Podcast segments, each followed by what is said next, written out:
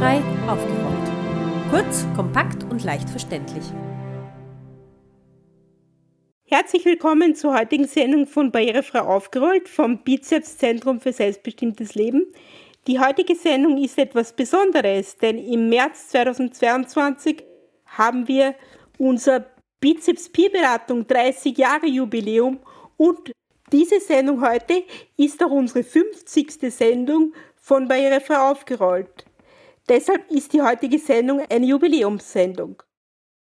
Im ersten Teil unserer Sendung stellen wir Ihnen die Peerberatungsstelle von Bizeps vor und erklären das Konzept der Peerberatung, nach dem wir arbeiten. Im zweiten Teil unserer Sendung widmen wir uns barrierefrei aufgerollt.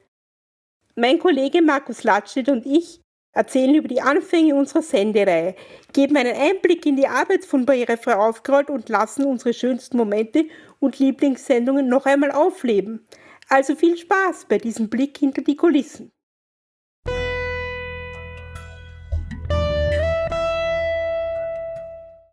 Happy Birthday Bizeps Beratungsstelle.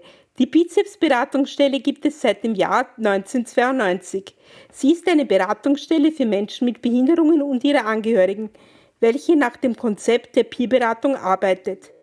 Bevor Ihnen meine Kollegin Cornelia Scheuer, die langjährige Peerberaterin bei Bizeps ist und deren schöne Stimme Sie aus dem Jingle von Barrierefrei aufgerollt kennen, Ihnen etwas über die Beratungsstelle und über Ihre Erfahrungen als Beraterin erzählt, gebe ich Ihnen einen Einblick in das Konzept der Peerberatung. Das Wort Peer bedeutet übersetzt seinesgleichen. Im Falle der Peerberatung bedeutet das, dass die Beratung durch Menschen durchgeführt wird, die sich in einer vergleichbaren Lebenssituation befinden, zum Beispiel in unserem Fall auch eine Behinderung haben. Das Konzept der Peerberatung orientiert sich an den Fähigkeiten und Ressourcen der Person, die in die Beratung kommt. Es geht davon aus, dass die ratsuchende Person Expertin oder Experte in eigener Sache ist auch wenn es der Ausdruck Beratung vielleicht vermittelt, geht es nicht darum, der ratsuchenden Person Ratschläge zu erteilen oder Lösungen vorzuschlagen. Es geht darum, sie dabei zu unterstützen, eigene für sie passende Lösungsansätze zu finden und ihre eigenen Ressourcen zu entdecken. Das Konzept der Selbstbestimmung steht dabei im Mittelpunkt. Das Konzept der Peerberatung, auch englisch Peer Counseling genannt, wurde in den 60er Jahren von dem amerikanischen Psychologen Carl Rogers entwickelt. Es beruht auf dem Konzept der klientenzentrierten Gesprächstherapie. Der klientenzentrierten Gesprächstherapie liegt das Menschenbild zugrunde, das davon ausgeht, dass der Mensch eine angeborene Selbstverwirklichungs- und Selbstvervollkommnungstendenz besitzt. Das heißt, einfacher gesagt, wir tragen alle Ressourcen, die wir zur Weiterentwicklung und zur Überwindung von Krisen brauchen, bereits in uns und können sie dazu nutzen, uns weiterzuentwickeln und Probleme zu lösen. Bevor wir mit unserer Kollegin Cornelia Scheuer über ihre Tätigkeit als Peerberaterin sprechen, haben wir mit unserem Obmann Martin Ladstätter gesprochen, wie und warum aus Bizeps eine Beratungsstelle wurde. Hallo Martin, schön dich zu hören. Kannst du uns etwas dazu erzählen über die Anfänge der Peerberatungsstelle? Bizeps wurde 1990 als Selbsthilfegruppe gegründet und im Laufe der Zeit sind wir draufgekommen, dass jeder von uns Informationen hat, die er mit anderen tauschen könnte. Und so begannen wir uns gegenseitig zu beraten. Und 1992, konkret am 12. März, haben wir unser erstes Beratungszentrum, Peer-Beratungszentrum in einem Behindertenheim im dritten Wiener Gemeindebezirk gegründet. Am Anfang waren es äh, vier, fünf Beraterinnen und Berater. Ähm, und die Beratungsstelle ist sehr schnell sehr bekannt geworden, weil wir anfangs das Glück hatten, einen großen ORF-Bericht äh, über uns zu bekommen. Und die ersten Wochen war bei uns dauernd der Anrufbeantworter voll. Damals war es üblich, dass unter Beratung verstanden worden ist, dass Mediziner und Sozialarbeiterinnen Menschen mit Behinderungen beraten haben. Neu war das Konzept der Peer-Beratung, das wir aus Amerika importiert haben und auch in Deutschland gesehen haben, dass das sehr erfolgreich war. Wir wurden also die Expertinnen in eigener Sache und haben gesagt, wir probieren das auch in Österreich. Aus dieser Peer-Beratungsstelle, die wir ab März 1992 gegründet haben, wurde dann das erste österreichische Zentrum für selbstbestimmtes Leben im Jahr 1994. Das heutige Bizeps. Danke Martin für diesen Einblick in die Geschichte von Bizeps. Jetzt übergebe ich das Wort weiter an Cornelia Scheuer, die bei uns Conny genannt wird, die wir heute ausnahmsweise auch duzen, weil sie unsere Kollegin ist. Liebe Conny, schön, dass du da bist. Fangen wir mit etwas Persönlichem an. Wie bist du zur Peerberatung bei Bizeps gekommen?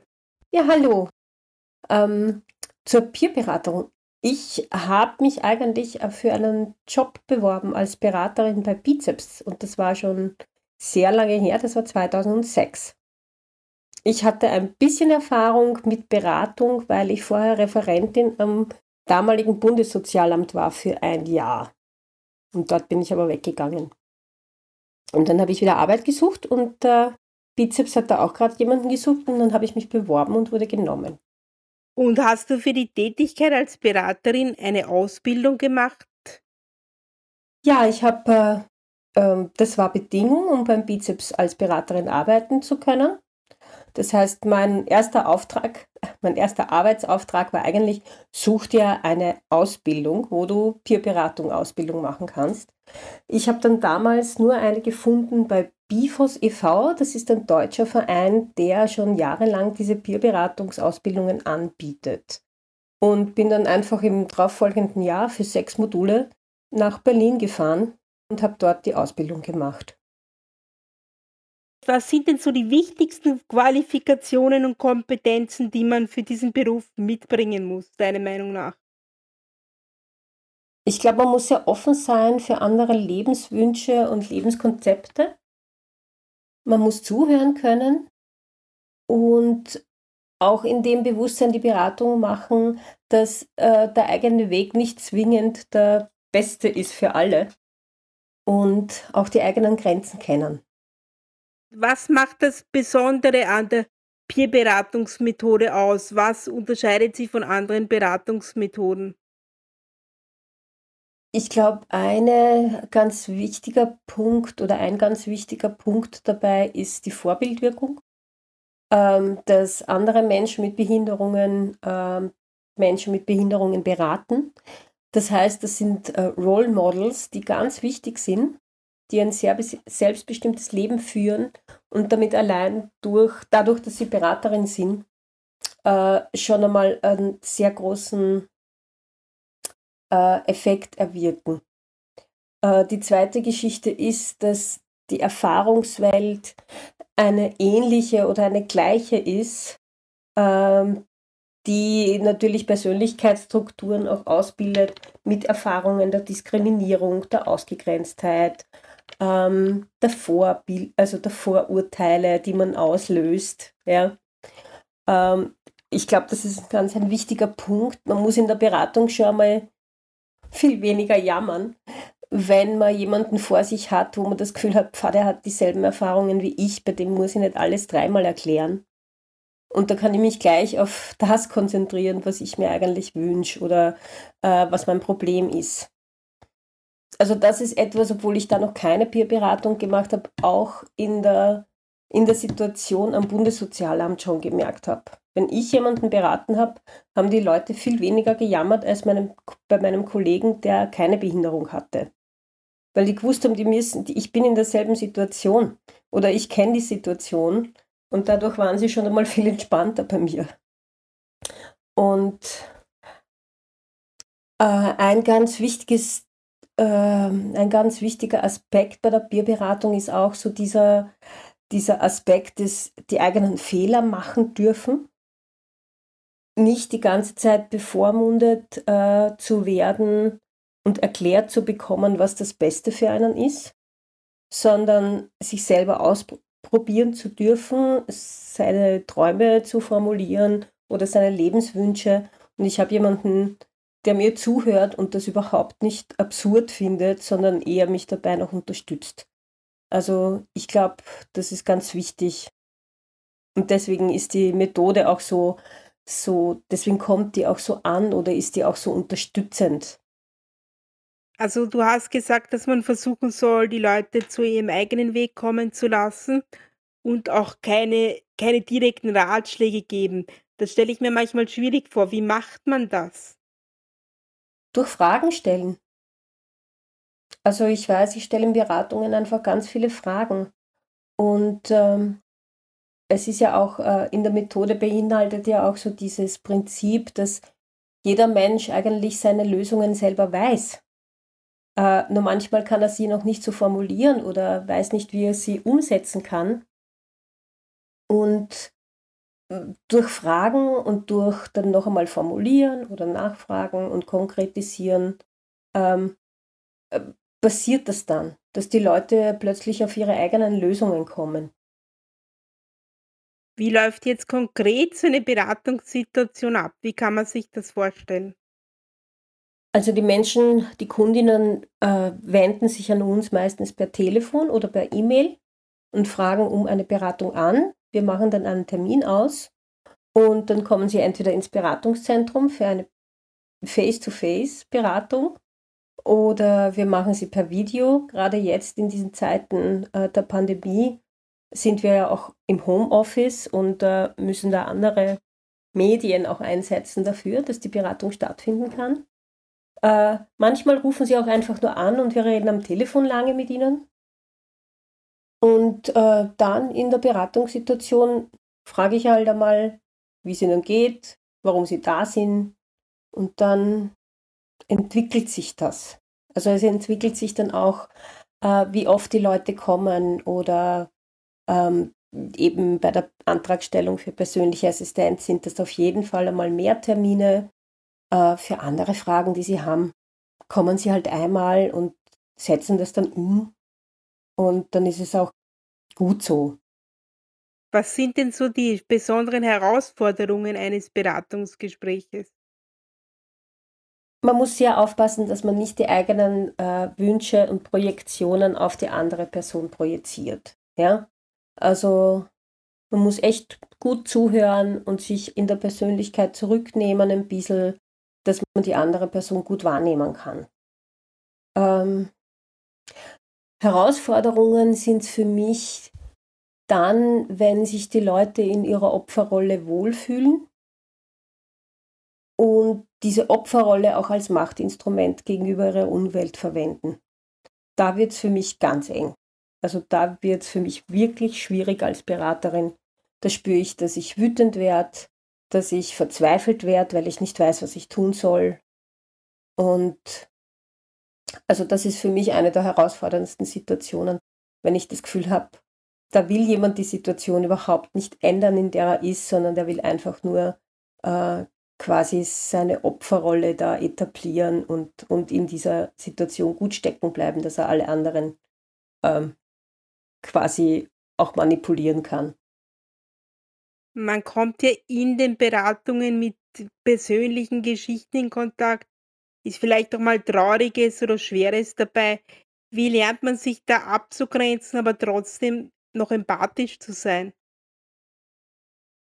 Für mich ist das kein Widerspruch. Also Empathie und, und Abgrenzung als Beraterin ist für mich kein Widerspruch es hilft nicht, wenn ich mitleide, ja? Ähm, sondern es ist auch immer gut und das versuche ich dann auch immer so ein bisschen mit den schon sehr persönlichen, aber auch sehr sensiblen Fragen halt irgendwie zu machen ähm, in der Beratung, dass ich aber auch eine, eine, hm, ich weiß nicht, aus dieser Glasglocke ein bisschen einen Perspektivenwechsel für die Person schaffe. Einfach nur mit den Fragen. Und ähm, was für mich sehr wichtig ist, ist dieser Glaube an die, an die Selbstbestimmung, die jeder Mensch hat und jeder Mensch lernen kann, auch wenn sie ihm von Anfang an aufgrund der Behinderung oder aufgrund von seiner Lebenssituation nicht zugesprochen wurde. Also diese, dieser, dieser Glaube an die Selbstbestimmung und an die Möglichkeit der Selbstbestimmung. Jeder Mensch weiß, was er will, ja, und kann immer Ja oder Nein sagen. Und das meine ich auch ganz wirklich, nämlich auch wenn die Menschen jetzt nicht verbal kommunizieren können, ja, oder, oder sag ich mal, eine Lernschwäche oder eine Lernbehinderung haben, dann können die das. Die wissen, was ihnen gut tut und was sie nicht mögen.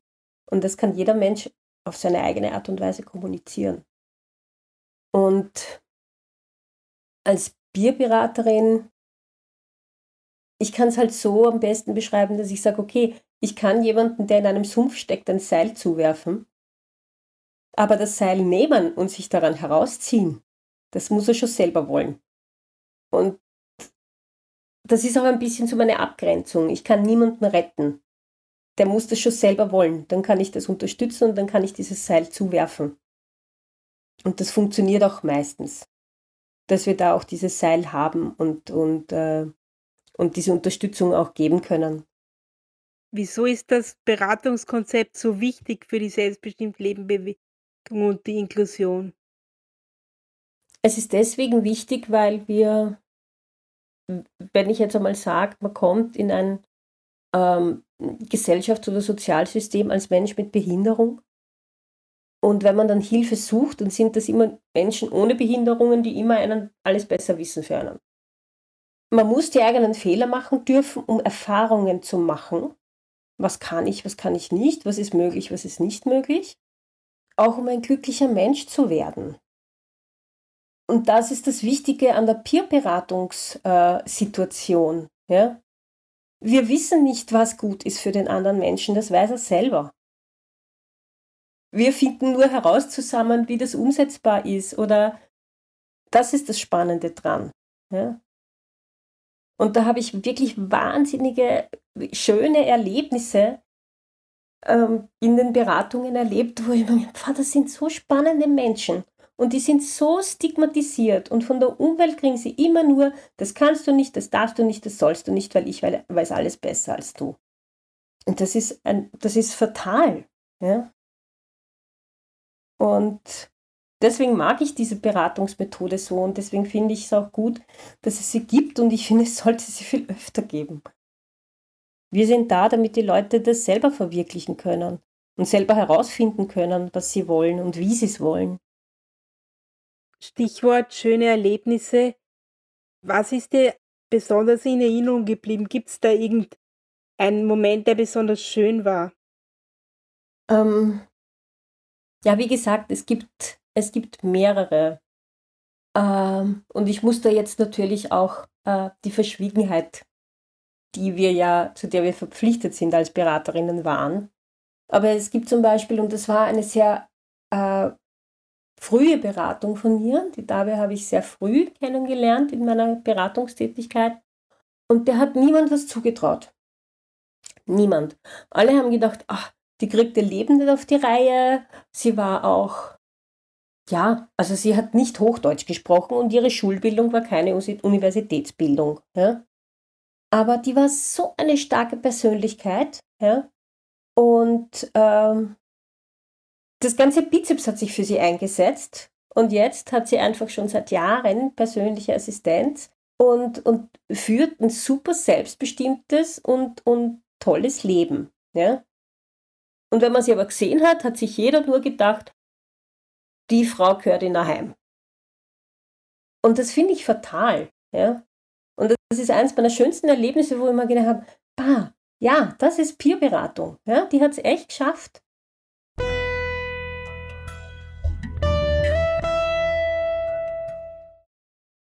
In dieser Sendung geht es ja nicht nur um das Jubiläum von Bizeps, sondern auch um die 50. Sendung von Barrierefrei aufgerollt. Wir haben damals am 4. Juni 2017 auf Radio Rausch 94.0 gestartet. Bei unserer ersten Sendung ging es um leichte Sprache und Partizipation.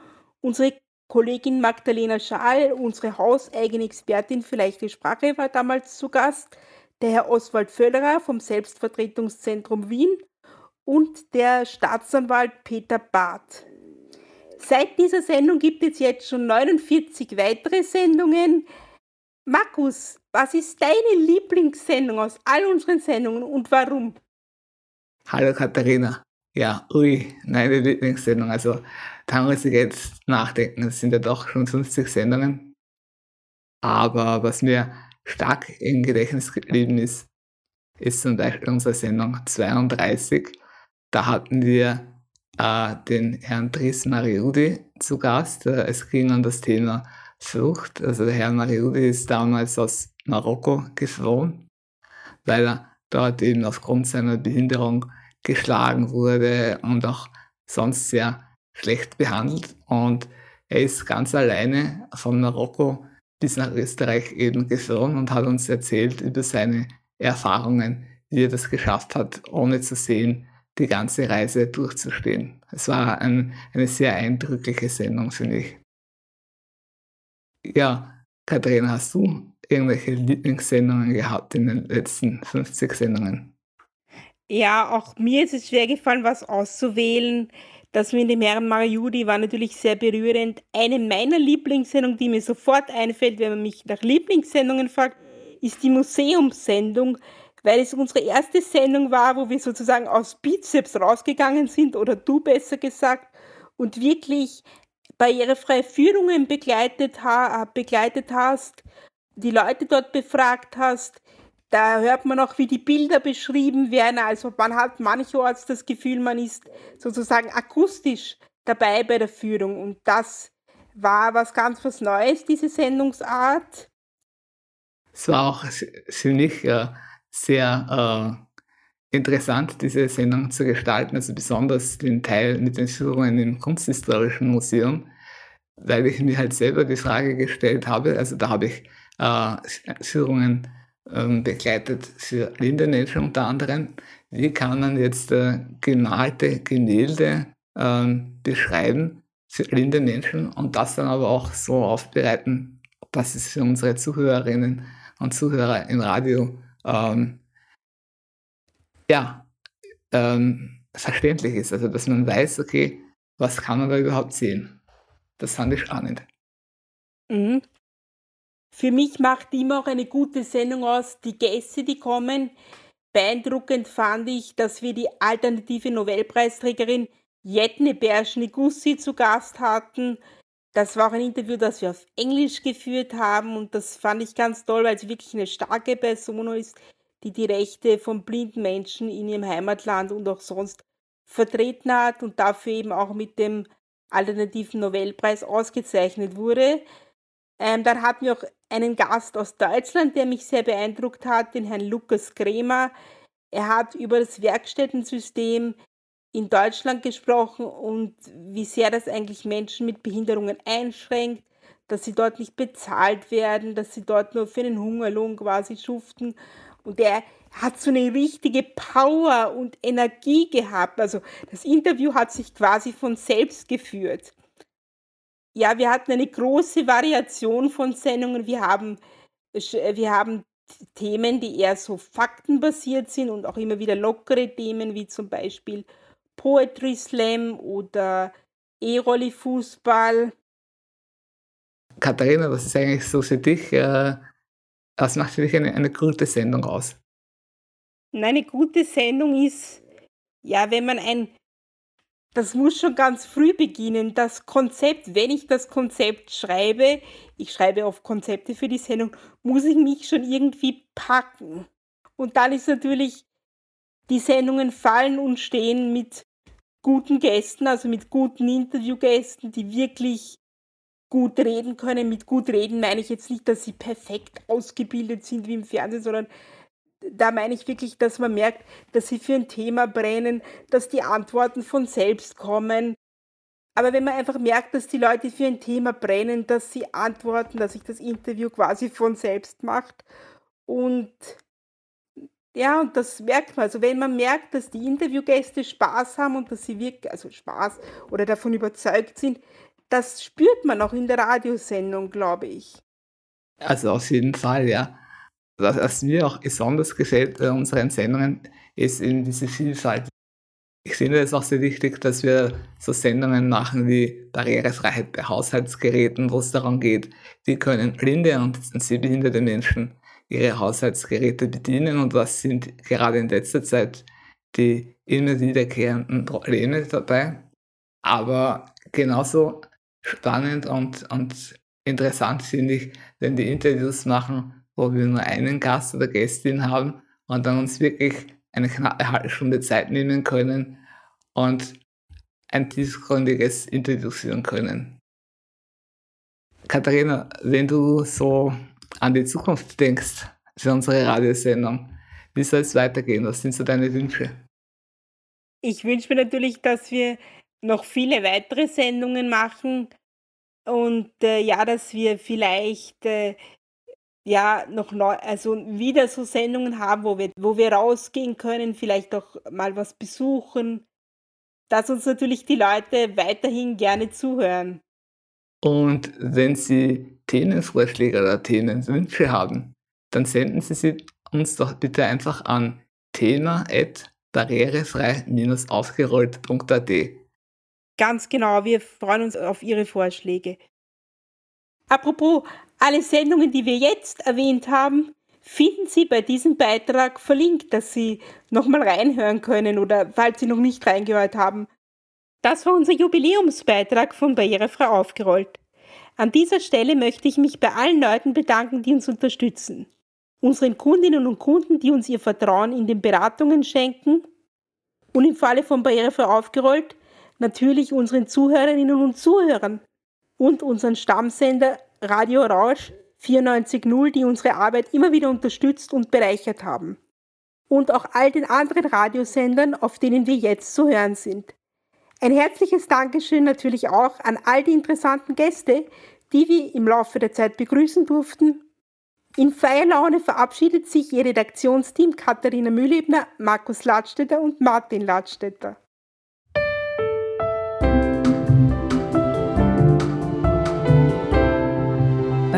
Barrierefrei aufgeräumt. Kurz, kompakt und leicht verständlich.